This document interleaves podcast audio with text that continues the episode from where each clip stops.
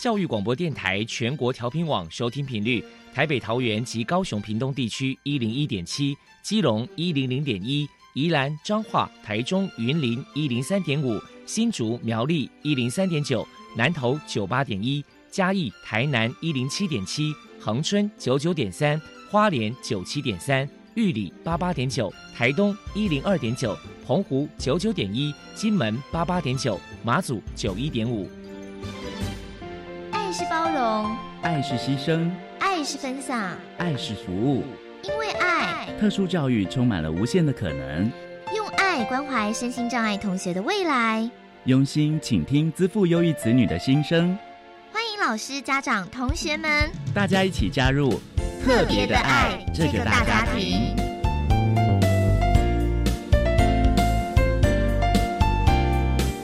本节目由教育部学生事务及特殊教育司指导，国立教育广播电台监制，欢迎收听。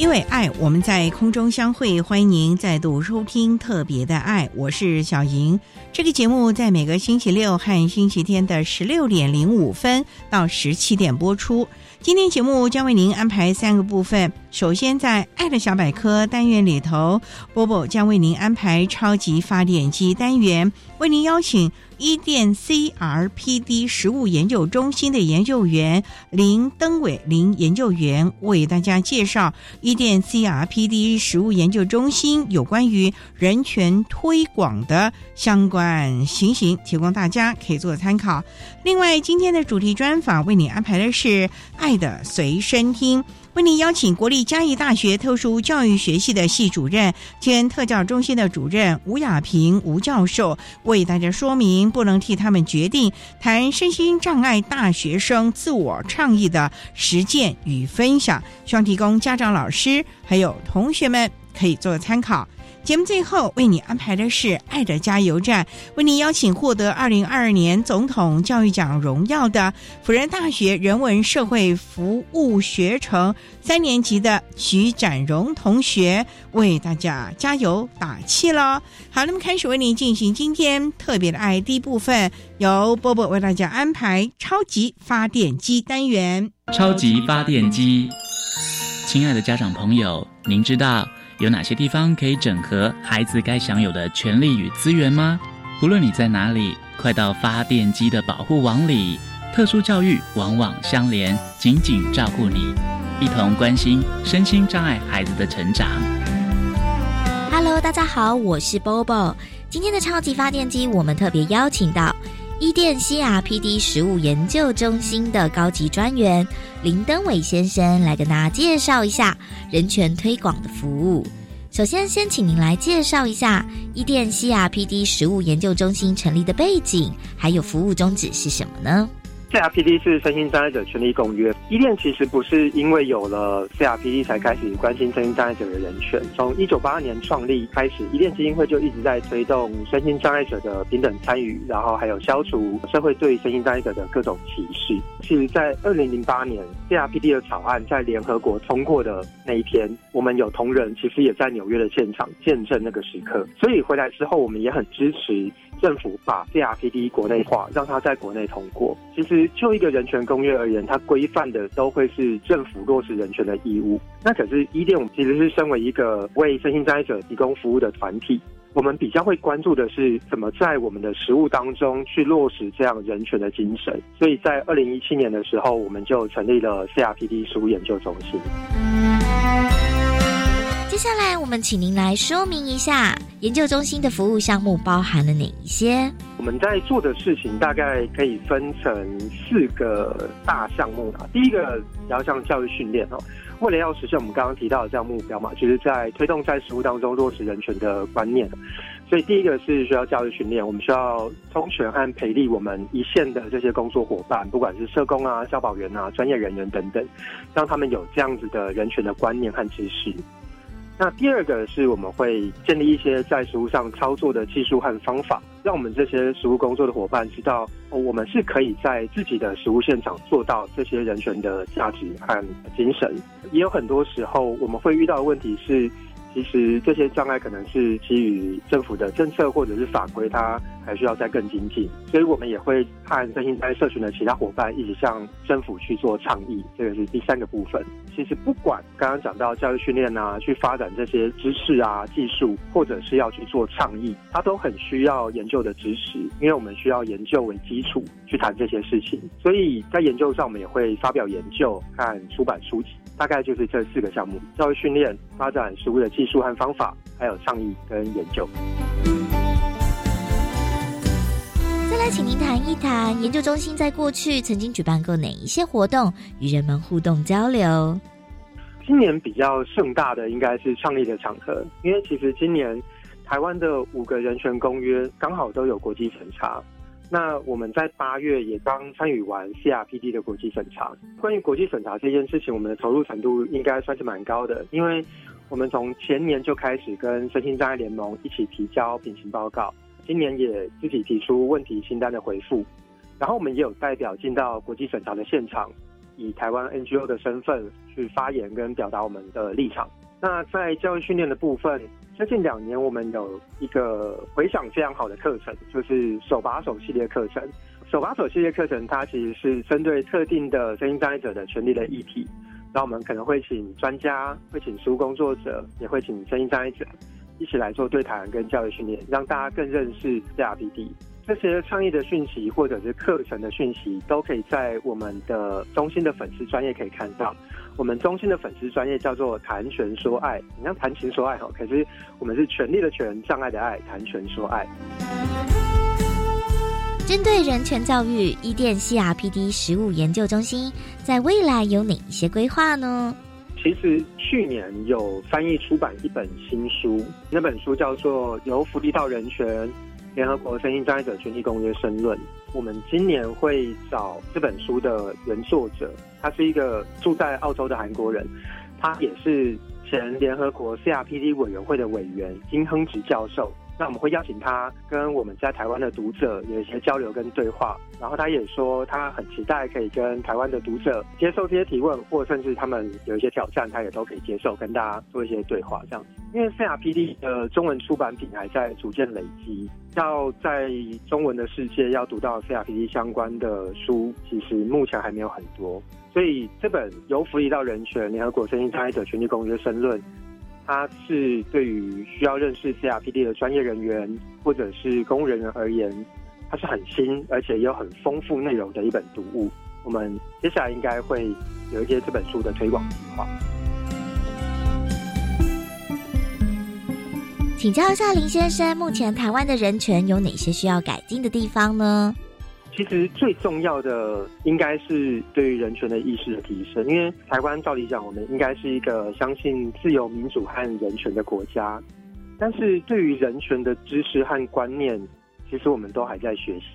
那首先第一个是要认同啊，就是在价值上要认同人权。那再来是要知道说，权利其实它不是自助餐，你要什么目标什么，你都自己选，所有你要的都可以说是权利。那到底人权是什么？这样的知识应该也要被建立。接着是我们要去思考说，那在我自己的角色上。我要怎么去支持人权？不管今天我是一个社工，或我是一个老师，或者我今天是一个劳工，那我要怎么去支持我自己的，或者是我要去支持别人的人权？那就声音障碍领域而言，我们有看到太多关于声音障碍者的偏见和刻板印象，仍然需要去扭转。你有提到说有很多这种刻板印象呢，要不要请您来谈一谈，就是破除一下一般大众可能对于身心障碍者的人权有哪些错误迷思呢？这个问题其实，在我们帮这个专业人做教育训练的时候，常常会用这个问题讨论做开场哦。其实大家最常看到或听到对身心障碍者的偏见和刻板印象是什么？那这几年下来，我们的教育训练比较常。听到的应该是呃，认为声音障碍者呃都是需要被治疗的，那或者是声音障碍者都是需要独立的，或者是特别的教育系统的，或者因为一些社会事件的关系，有一段时间我们会听到比较多的是哦，声音障碍者都是危险的，都是会攻击人的，或者是声音障碍者都是没有办法为自己做决定的。可以想象一下，如果今天带着这个偏见或刻板印象的人，他是一个老师的话，那他会怎么对待他的声音障碍学生？如果今天带着这个偏见和刻板印象的人，他是一个立法委员，哦，他如果觉得声音障碍者都是危险的，他会制定什么样的法律？对，那我们其实可以发现说，障碍的问题其实不是来自于身体的损伤，而是来自于这些歧视。真正的障碍不是来自于损伤，而是歧视。最后，针对人权，您还有什么样的话想要传达的呢？其实，在我们谈身心障碍的时候，或者是我们的听众朋友们听身心障碍者的议题的时候，好像常常觉得身心障碍者就是另外一群人，也就是是他们、他们、他们这群身心障碍者。但其实，障碍不是是与否的问题，而是多与少的问题。因为我们每个人本来就不一样嘛，人有高有矮，有胖有瘦，有人力气大，有人力气小。有人视力很好，有人视力不好，但是我们每个人本来就不一样。可是我们都与生俱来应该要享有同样的权利。那这个就是我们在 CRPD 里面谈到，其实障碍只是人类多样性的一部分。我们每个人应该都要有同样的权利。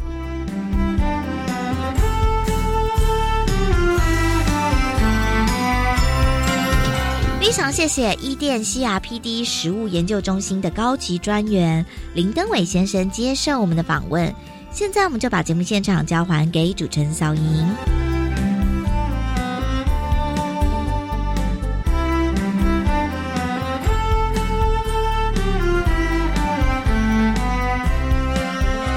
谢谢伊甸基金会。CRPD 食物研究中心的林登伟研究员以及波波为大家介绍了伊甸基金会有关于人权推广的各项的实施情形，希望提供大家可以做参考。您现在所收听的节目是国立教育广播电台特别的爱，这个节目在每个星期六和星期天的十六点零五分到十七点播出。接下来为您进行今天的主题专访，今天的主题专访为您安排的是。爱的随身听，为您邀请国立嘉义大学特殊教育学系的系主任兼特教中心的主任吴亚平吴教授，为大家说明不能替他们决定，谈声音障碍学生自我倡议的实践与分享，希望提供家长、老师还有我们高等教育阶段的同学们可以做参考喽。好，那么开始为您进行今天特别的爱的主题专访，爱的随身听。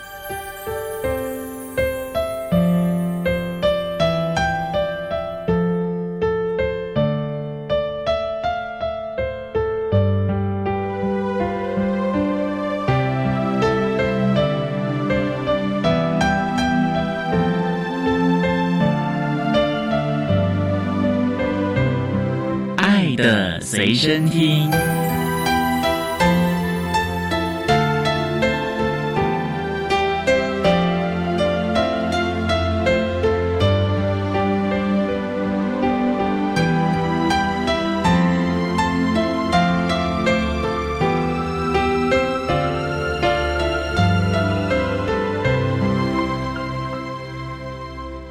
大家邀请国立嘉义大学特殊教育学系的系主任兼特教中心的主任吴雅平吴主任，主任您好，主持人好，各位听众大家好。今天啊，特别邀请主任为大家说明，不能替他们决定，谈声音障碍大学生自我倡议的实践与分享。那首先呢？还是要请教吴主任呢。我们刚才提到了自我倡议啊，我发觉这几年来好像大家都在谈这个所谓自我倡议。到底自我倡议是在倡议什么？而且为什么叫自我呢？好，相信不少人应该对自我倡议这个名词感到很陌生。其实这个对你我而言是一件非常平常的事情。自我倡议对一般人而言，比如说自己决定午餐吃什么啊，假日要去哪边玩呢？或者我们想要买哪一种款式的衣服啊？选举的时候，我们想要选哪一个候选人啊？自己决定什么事情可以让人家知道，什么事情不想要让人家知道等等。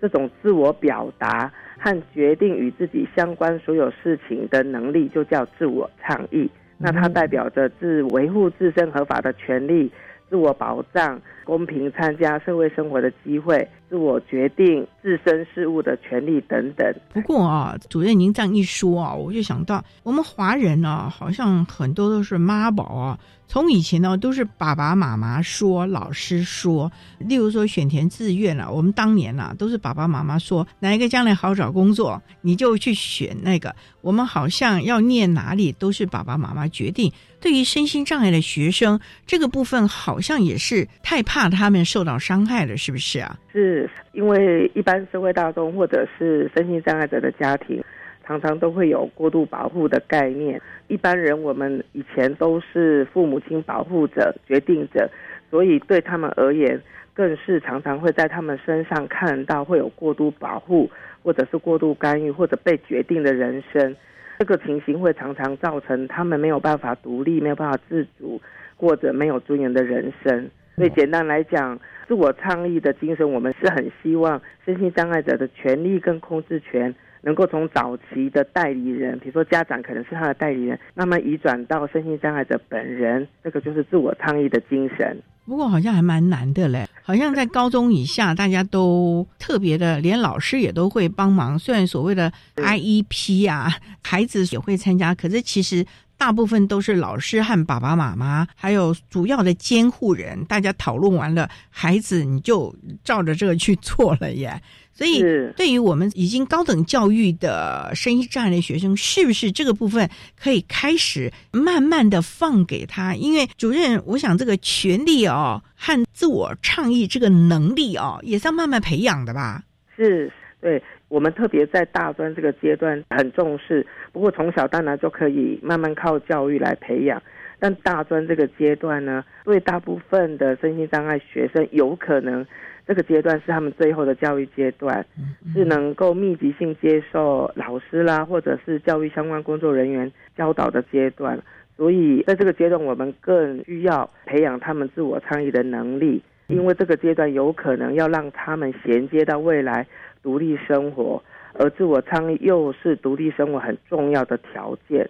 所以这个阶段对于身心障碍大学生来讲是非常重要的能力培养。这点非常的重要啊，所以呢，爸爸妈妈啊，在孩子如果有机会进到我们高等教育啊，这个时候你就要适当的放手，和我们的资源教室，甚至于孩子啊，大家有一个共识，当然不是马上就放手不管了啦，总要慢慢的训练他嘛，就像我们小朋友小 baby 开始学走路一样，也要慢慢的放手一样啊，所以我们还是要在旁边慢慢的支持的啦啊。好，那我们稍待要再请国立嘉义大学特殊教育学系的系主任兼特教中心的主任吴亚平吴主任，再为大家说明声音障碍大学生自我倡议的实践与分享喽。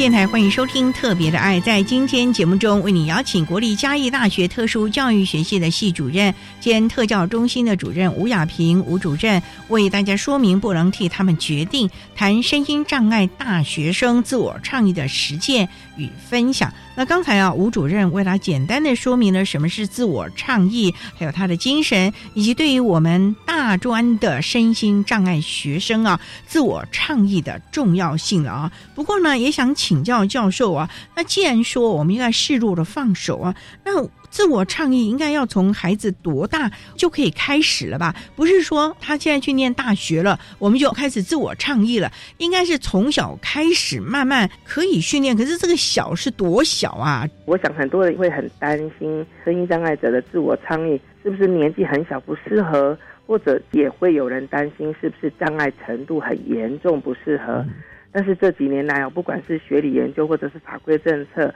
都已经开始强调这个能力是可以被培养的，就是靠教育可以被培养。也有研证是从小教导，一定是可以提升他们自我倡议、自我决策的能力。这个也会影响他们未来就学的表现或就业的表现，甚至也影响未来的生活品质哦。这个生活品质还包括照顾者的生活品质。这个研究支持从小开始教导。那我们还有一些人权的公约，其实也保障他们从小就从儿童就提供给他们权益保障。所以综合起来，他们应该是要从小就被教导这个观念才是正确的。不过，主任，您刚才提到这对主要照顾者也有帮助，这是什么意涵呢？这不是我们的孩子得利吗？那对我们这些主要照顾者又有什么关系呢？我只是放手而已啊！不管是年纪很小，或者是障碍程度多严重，如果他这种自我参与的能力被培养了，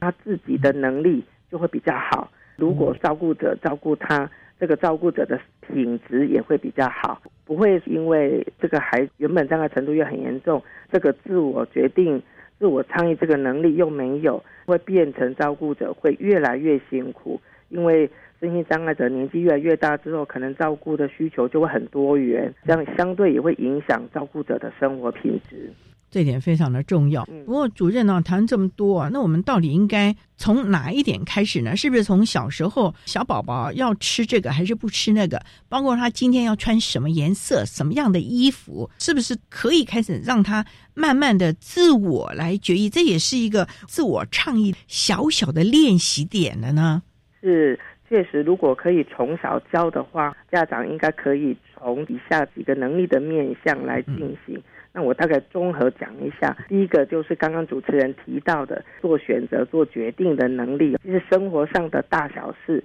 就可以尽量给身心障碍儿童做决定、做选择的机会。比如说，以前我们决定他做什么是直接提供给他，逼他做决定。现在你可以改换用问句哈，比如说经常询问你想要这个吗，或那个吗？或者你想要先做什么，再做什么呢？当然，提供选择的机会之前，你要让他对这个选项有了解，所以这个对选项有了解，也是应该要先教，才能够帮助他们做出合适的决定。第二个就是评估或承担风险的能力，因为你给他做选择完之后，也许他就做决定，做决定之后，我们就知道他可能要为这个决定来负起责任。我举个例子，比如说我们最常会在教育现场看到的，可能因为声音障碍儿童。假日啊，他可能贪玩不想要写功课，我们可以教导他：如果您因为贪玩不写功课，周一的风险就是你交不出作业，可能会被老师处罚。但是如果你写完功课，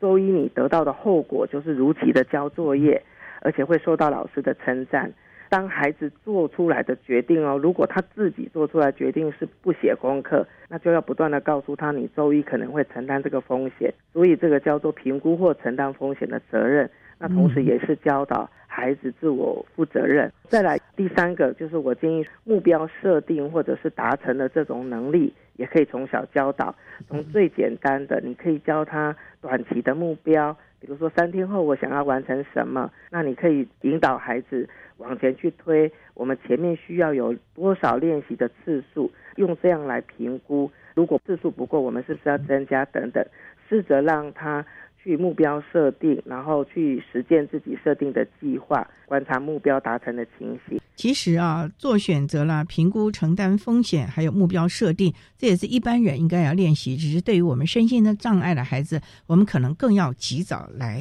训练他们了。稍待啊，再请国立嘉义大学特殊教育学系的系主任兼特教中心的主任吴亚平吴主任，再为大家说明身心障碍大学生自我倡议的实践与分享喽。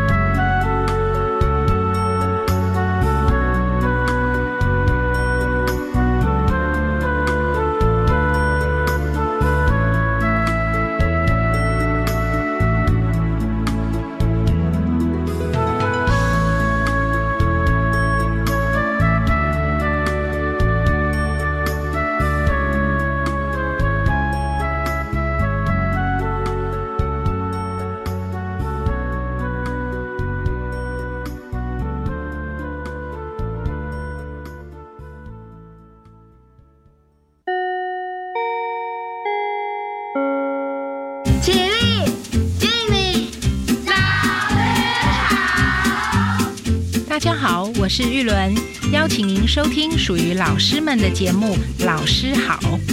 节目内容主要关心教育议题、教育新知、休闲，还有历届 Super 教师的专业分享哦。每周六晚间七点，请准时收听《老师好》。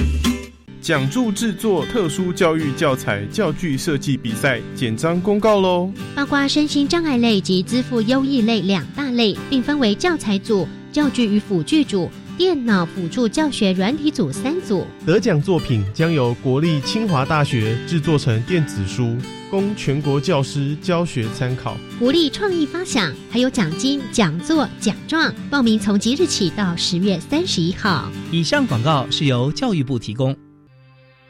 即日起实施第五轮快筛实名制，有需要的民众最多可一次购买十剂快筛。而六十五岁以上民众可免费领取五 G 快筛，让有症状的长辈能尽速筛检。请有需求的民众持健保卡到实名制销售药局及卫生所购买或领取。此外，卫福部不会主动以电话、简讯或外部不明连接通知申请急难纾困相关补助。若收到这类通知讯息，请民众勿点开不明连接，也不要输入各资。以上内容，行政提供。管那么的水，落嘎西木啊！大家好，我们是欧开合唱团。您现在收听的是教育电台。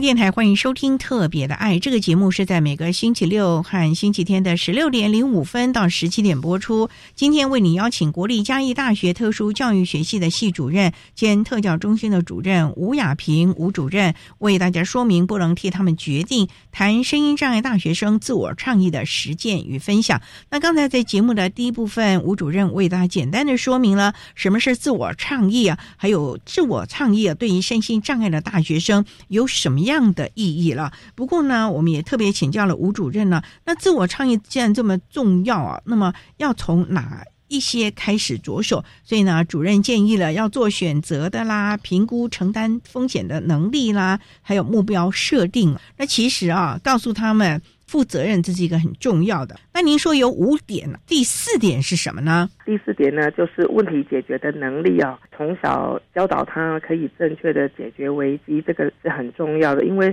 你可以观察到，孩子遇到问题的时候是很容易紧张。通常我们大人都是在他遇到问题的时候，反而很容易会把我们的情绪施加在孩子的身上。但是这样会让他只有感受到你的情绪，而没有教导他去面对问题或解决问题。那我举个例子，比如说小朋友很容易会不小心打翻了饮料，我们很常马上就责骂他说：“你怎么那么不小心？不是告诉你怎么样怎么样，你怎么又怎么样？”通常孩子会先接受到这些情绪的用语，那反而会扩大紧张，甚至哭了起来。所以这个时候，我们可以改为用询问的方式，问问看桌上跟地板啊都是饮料，这个时候你应该要怎么办？也就是说，用描述现在的情况来引导他解决问题的方法，这个会好过于我们过去马上那种情绪的用语啊，或者很担心、很生气的用语就会抛出来。又或者，也不要在这个时候就直接下达命令，命令他去做什么事情，比如说。赶快去拿抹布擦一擦，也不要帮他解决问题哦。比如说去罚站，我帮你做一做，我帮你擦一擦。其实这些无形中反而会养成孩子被动，没有办法独立自主的能力。我们想要从小培养他，他应该怎么做嘛？就动动脑思考怎么做。那也希望他可以主动而且尝试的解决问题。第五个呢是自我了解还有自我肯定的能力。自我了解对声音障碍儿童而言，应该就是从小培养他的这个能力，因为他们很容易在外界被人家比较哈，因为能力的落差。那我们要从小就要让他知道，不是透过跟别人比较来了解自己，但是了解自己很重要，因为了解自己的优点，未来才能发挥自己的长处。了解自己的短处，才能够改正自己的缺点；了解自己的不足，也才能够不断的自我成长跟学习。这个自我了解，主要是想要带出自我肯定的能力。那我也教导大家一个方法。以前我们很常会用赞美，不妨试试看用肯定来代替赞美。这个肯定代替赞美是什么意思呢？比如说，孩子很容易完成一个任务，比如说一个拼图啊，或者一个图画的作品，他就会拿过来要你肯定嘛，得到你的赞美。以前我们可能会说哇，你做的好棒哦，或者是给一个很单纯式的赞美。这个时候，你也许可以用一个很以他为荣的眼神表情，看着他的眼睛说：“你做到了，你是靠自己的力量做到的。”哇，你感到很骄傲。也就是说，我们鼓励孩子是自己肯定他自己的作为，而不是让他从小就仰赖一定要。外人，包括父母，一定要给赞美啦，一定要给奖品啦，一定要给奖金啦，他才愿意做事，或者他才愿意肯定自己。这些方法都可以培养孩子内在动机、内在控制自己的能力。不过主任说这么多，我觉得主要照顾者啊，也可能就是最重要就是父母啊，爸爸妈妈了啊，他可能自己要心理建设出来，就像您讲的，不要有情绪化的字眼呐，或者是以实质的、很肯定的。而不是抽象的啊！你好棒啊！我觉得这个做长辈的、父母的，是不是也要开始练习，要有这样的意识了呢？所以父母是不是也要学习，或者是要有相关的概念了呢？是，这个确实也不容易哦，因为我们很容易脱口而出单纯式的赞美，或者是夸张式的称赞，超过他原本的表现的这种称赞。所以我们也很常会在孩子长大之后，看到声音上的学生。他变成自我概念很低呀，自我概念很低，他就很容易想要仰赖别人的赞美、别人的眼光。如果这样，他就更难培养自我倡议的能力。不过，我觉得啊，了解自己的优点、短处和不足啊，这才是一个比较正向、健康的一个概念。所以，在这个部分，自我的优势能力啊，这个部分可能也要看的平常的观察来了解到孩子有哪些的优势能力，适当的予以提醒。不足的地方呢，我们可能也不必太强求了吧？对，是的。其实，对于一般的儿童。平常家长就应该这样做。那当然，对于身心障碍儿童，家长可能在这里就要更注意、更留意哈。因为优点的观察，确实要仰赖像主持人讲的平常平日的观察。以前我们也很容易在教养上面会。把家长自己想要的东西会强加在孩子的身上，比如说他明明不擅长这个，但因为家长很喜欢这个，或者比较下来觉得这个可能对小孩很好，把我们觉得好的东西强加孩子去学习，那有可能不是他的优点。这个过程里面有可能孩子也会学得很挫折，那你也没有办法可以给持续的肯定。交互下来之后的作用，其实对孩子要培养自我参与的能力都是比较不好的。我觉得最重要还是孩子啊，要有健康的心态。对啊，不要觉得说哦，我今天是一个障碍者啊，我就要让别人，或者是都觉得别人是用批判的眼光、有色的眼光来看待我。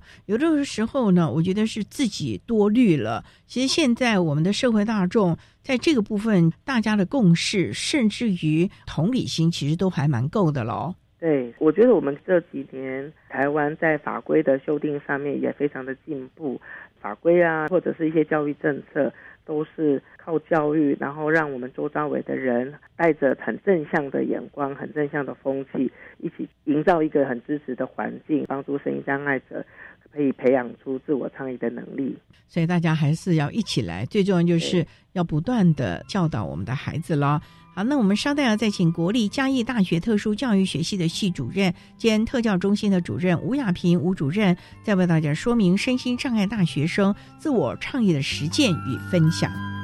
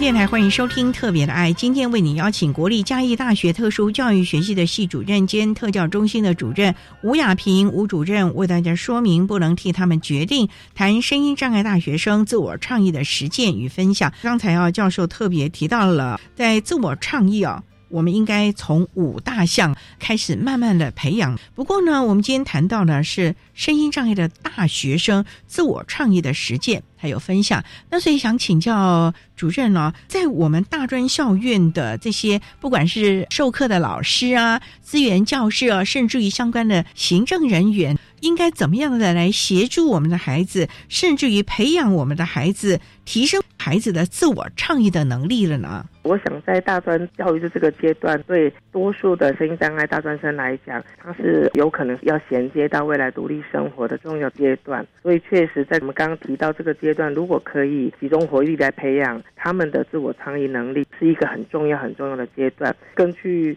过去的研究跟我们实际的观察，其实我们很容易在声音障碍的大专生看到有一些特质，比如说像外控的表现，自尊也比较低落，或者是他们规划还有目标设定的能力也比较贫乏。也比较少参加课外的活动，也比较难靠收集资讯来帮助自己自我做决定，或者毕业之前生涯决定能力也比较薄弱，有关于自己生涯选择的优势啊，或者是弱势，也缺乏实际的认知。那就是因为有这些特质，所以其实我们在法规上面我们也有保障，他们可以享有个别化支持计划，简称叫 ISP 哦。也就是说，法规里面也是规定学校应该运用团队合作的方式。整合相关资源，针对他们的特性跟需求，要定定出 ISP。所以我想，我们可以根据法规，因为既然法规是要我们定 ISP，所以我们也可以把握在这个 ISP 发展的历程，来帮助生意障碍学生发展自我倡议的能力。首先，在发展那个 ISP 的部分，我们应该要引导他们主动参与哦。我想。现在不管是人权公约哦，或者是在法规上面，我们都很强调他们主动参与这个 ISP 的定定。他们主动参与要做什么呢？可以引导他们规划进程跟远程未来的能力，也就是说，引导他们定定目标跟未来的计划。所以在发展 ISP 这个部分，那我建议大专院校的教职人员可以。提供他们探索生涯的机会，比如说透过一些职涯或者生涯相关的测验来帮助他们了解自己的优弱势或者是兴趣，还有协助学生评估自己的问题，引导他们主动去收集资料跟解释结果，让他们成为自己的领导人，而且也要让他们经验到自己做决策的感觉。比如说在大专这个阶段，我们很常会提到到底未来要做什么呢？那我举个例子，比如说，如果学生你引导下来之后，他想要考身心障碍的公职人员，那不是说想做就马上一步就可以达到目标。我们在 SP 可以引导他定定目标，透过收集过去的学业表现，跟着他一起去收集。如果想要考公职，我们过去的学业表现这些成绩好不好？或者呢，引导他观察生涯兴趣。是不是对这个真的有兴趣，或者是用过去我们做过的生涯测验，用这些直性啊量化的资料来引导学生了解自己的优势、不足，或者他真正的兴趣所在，引导他自我做出决定，或者是自己定出目标跟计划。这个是第一个部分发展 ISP。第二个就是实践，实践 ISP 就是我们希望让他定定之后，我们想要推动学生可以让他学习自我管理，然后逐渐的掌控自己生活的能力，可以做到自我调整、自我实现。这些自我的能力怎么来做呢？以下把它分成正式的培养跟非正式的培养。正式的培养应该是教职人员很常会遇到的，就像课业的学习、相关服务的申请。学习评量，还有就业训练等。如果是课业的学习，我们很鼓励学生可以自我倡议自己的障碍，因为有时候我们会在大专院校这个阶段看到学生会隐藏自己的障碍，有可能过去的经验让他觉得隐藏自己可能比较好，但是我们在现场却常常看到他因为隐藏自己的障碍，结果导致最后别人也不知道怎么帮助他。反而造成学习失败，所以这个时候教职人员应该鼓励学生可以认识自己嘛，倡议自己，可以用自己最舒服的方式告诉提供服务的人，他真正需要什么样子的帮助，也可以培养学生自我管理的能力，尤其是在课业学习的部分，比如说引导他养成很好的学习习惯，建立很好的做事的态度，还有压力的管理哈。再来就是相关支持服务的申请，因为我们很常看到有些学生是对自己的优弱势不了解，那会导致他有可能什么服务他都想要，或者什么服务他都不要。这个在大专阶段就相当可惜啦，因为相关支持服务是他们的权利。我举个例子，比如说有些肢体障碍的学生在大专院校里面，他可以申请这种适应性体育，但是有些学生其实并不需要。也就是说，并不是每一种身心障碍学生他都需要适应性的体育或适应性的课程。那如果他过度申请，可能就会挤压到别人真正有需要的名额，或者是辅具。应该是要引导学生了解自己的弱势，真正需要的辅具是什么？因为过去我也曾经看到有资源教室辅导员是让学生自己勾啊，让自己勾，可能学生不了解，所以我过去也曾经看到学习障碍学生竟然他去申请自己障碍学生需要的减压垫，减压垫是轮椅在用的，需要的啊，对，是轮椅需要，所以并不一定是学习障碍学生会需要哈。以上讲的就是说。其实他不是什么都要，应该是要引导他了解自己的优弱生的能力，而且要经过评估的。对，要经过评估。还有刚刚提到有一种是什么都不想要，这个我们在大专也看到很多。那我刚刚提到这个好可惜，有可能孩子是他隐藏自己，或者对自己的弱势哦，他真的太没信心。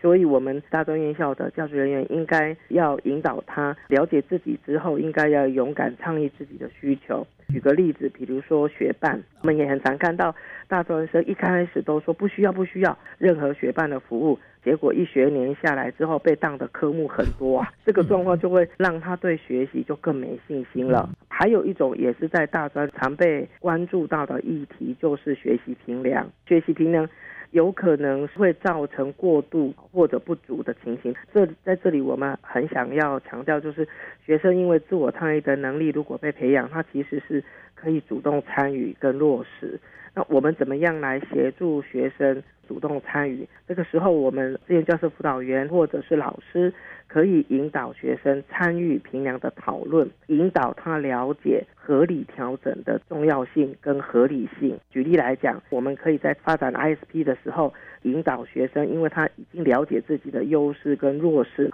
这个弱势呢，如果我们评估起来确实是需要透过评量的调整才能够发挥他的潜能，那我们鼓励孩子主动找老师来讨论，让老师也可以知道怎么样来跟您一起讨论，帮助你。挥你最好的潜能，所以我们也不鼓励老师降低标准，去过度调整。过去的例子很常会看到不适切的调整，反而让学生失去了这一段可以培养他未来能力的最后的黄金时段。比如说，我们以前最常听到的就是延长考试时间，可能是大专生很常会申请的调整服务。我们也有听过说，因为老师可能不了解孩子的弱势能力。认为说他反正是身心障碍学生，那如果他来跟我要什么，因为他是身心障碍，所以我要保护他，所以他要什么我就给什么，也会造成孩子过度要求，让平凉的时间原本是很合理的，比如说二十分钟，竟然给他一整天，或者是平凉的内容做了过度的调整。我也曾经有看过医疗相关的科系，可能都要。打针、抽血这种很重要的能力是需要在前端培养，有可能老师会过度调整，可能手不方便呐，眼睛不方便，那你就不要考这种试，用其他的方式来测验，导致学生最后去医院实习。那他去医院实习，反而他不会这种技能，在实习的时候会被医院拒绝，这个就是过度调整喽。所以这些都是要特别注意的了啊。对，好，那我们稍后再请国立嘉义大学特殊教育学系的系主任兼特教中心的主任吴亚平吴主任，再为大家说明身心障碍大学生自我倡议的实践与分享喽。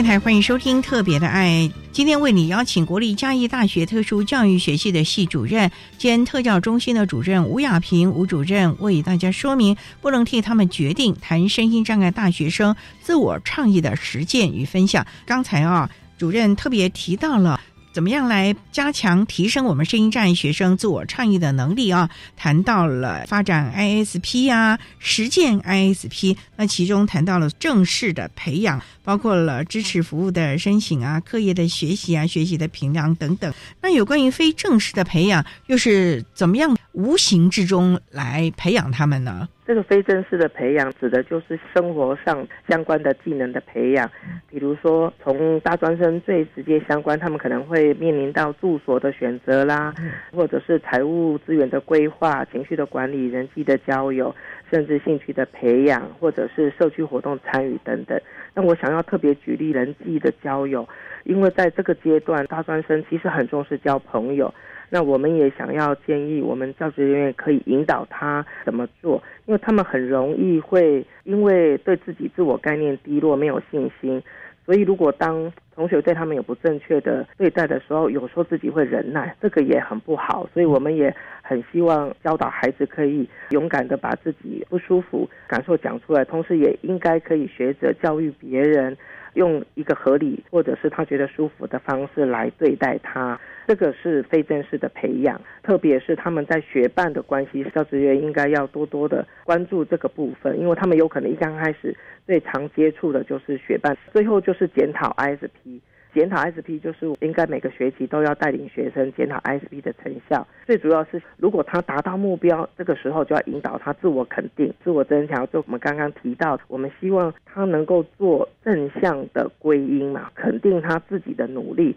而不是不管是失败或者是达到目标，都是做外在的归因或者做负向的归因。所以，如果可以在整个历程上面从全面发展呐、实践呐、检讨 SP，我们都能够把握每一次的机会，就能够在大专院校这个阶段来培养声音障大学生自我参与的能力，这都很重要了。不过说了这么多，那这个 ISP 啊，到底有没有真正的执行？是不是也要与时俱进的适当的修正呢？对，ISP 是我们法规保障给大专生这个阶段，因为以前我们可能听过 IEP，高中以下学校是给学生个别化教育计划，大专这个阶段我们就叫个别化支持计划，那我们简称叫 ISP。那因为法规上面有规定要拟定，那也要修正，所以刚刚主持人提到是不是要与时俱进，那我们检讨就很重要。所以我们也很鼓励志愿教师的辅导员哦，应该要带着学生本人，或者是相关的老师，或者他如果有使用到行政人员的一些服务，应该要来做修正检讨。所以这点是很重要的。总而言之呢，总是要适当的予以调整，适当的有点压力了。不过呢，也想请教刚才啊，主任你也提到了自我倡议，它是人权的实践，可不是也不是这种不当的、太过的要求啊。这个部分，主任有一些什么样的呼吁呢？自我倡议为什么我们说是人权的实践呢？因为其实在过去，很多学者也都提到有一个观念，说自我倡议事实上是我们人的。天赋本能是我们生理上的需求，因为我们有这个需求，才会促使我们要他采取行动来达成需求。所以也就是说，不管你是不是有障碍，其实我们都具有自我倡议的本能。也是因为这样，所以我们在人权公约上会把它保障下来。特别是我们现在有身心障碍者权利公约，简称叫 CRPD。那我们国内现在也有施行法，把它法制化。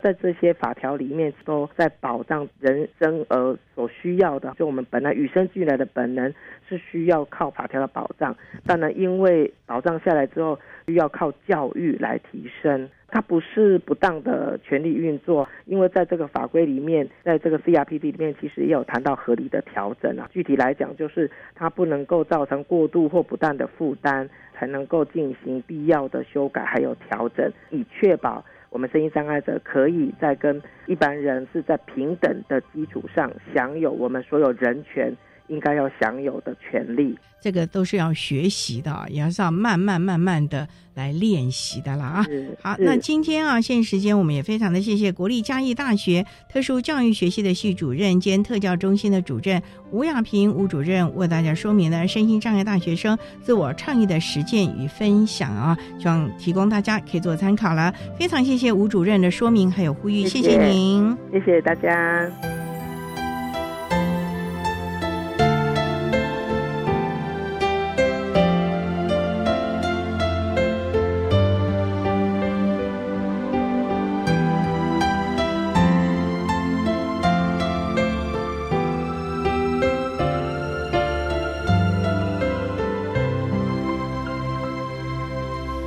国立嘉义大学特殊教育学系的系主任兼特教中心的主任吴亚平吴主任为大家说明了身心障碍大学生自我倡议的实践与分享，希望提供大家可以做参考。您现在所收听的节目是国立教育广播电台特别的爱节目，最后为您安排的是爱的加油站，为您邀请获得二零二二年总统教育奖荣耀的。辅仁大学人文社会服务学程三年级的徐展荣同学为大家加油打气喽！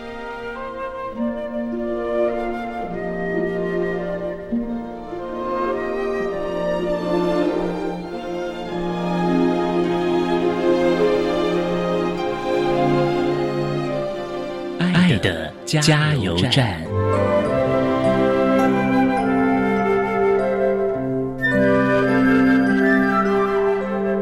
各位听众，大家好，我是辅仁大学人文社会服务学系的徐展荣。今天很高兴能够跟大家分享我自己。我觉得在我求学的过程中，我受到了很多人的帮助，在辅仁大学也得到了师长以及同学们的关爱。同学们跟师长对于我的帮助，就是在我面对未来的人生，是我最大的鼓励以及最大的武器，让我能够勇敢的继续走下去。所以我也很感谢这一路上有这么多人对我的鼓励也好、赞赏也好，都是我生命中最美好的一件事。谢谢大家。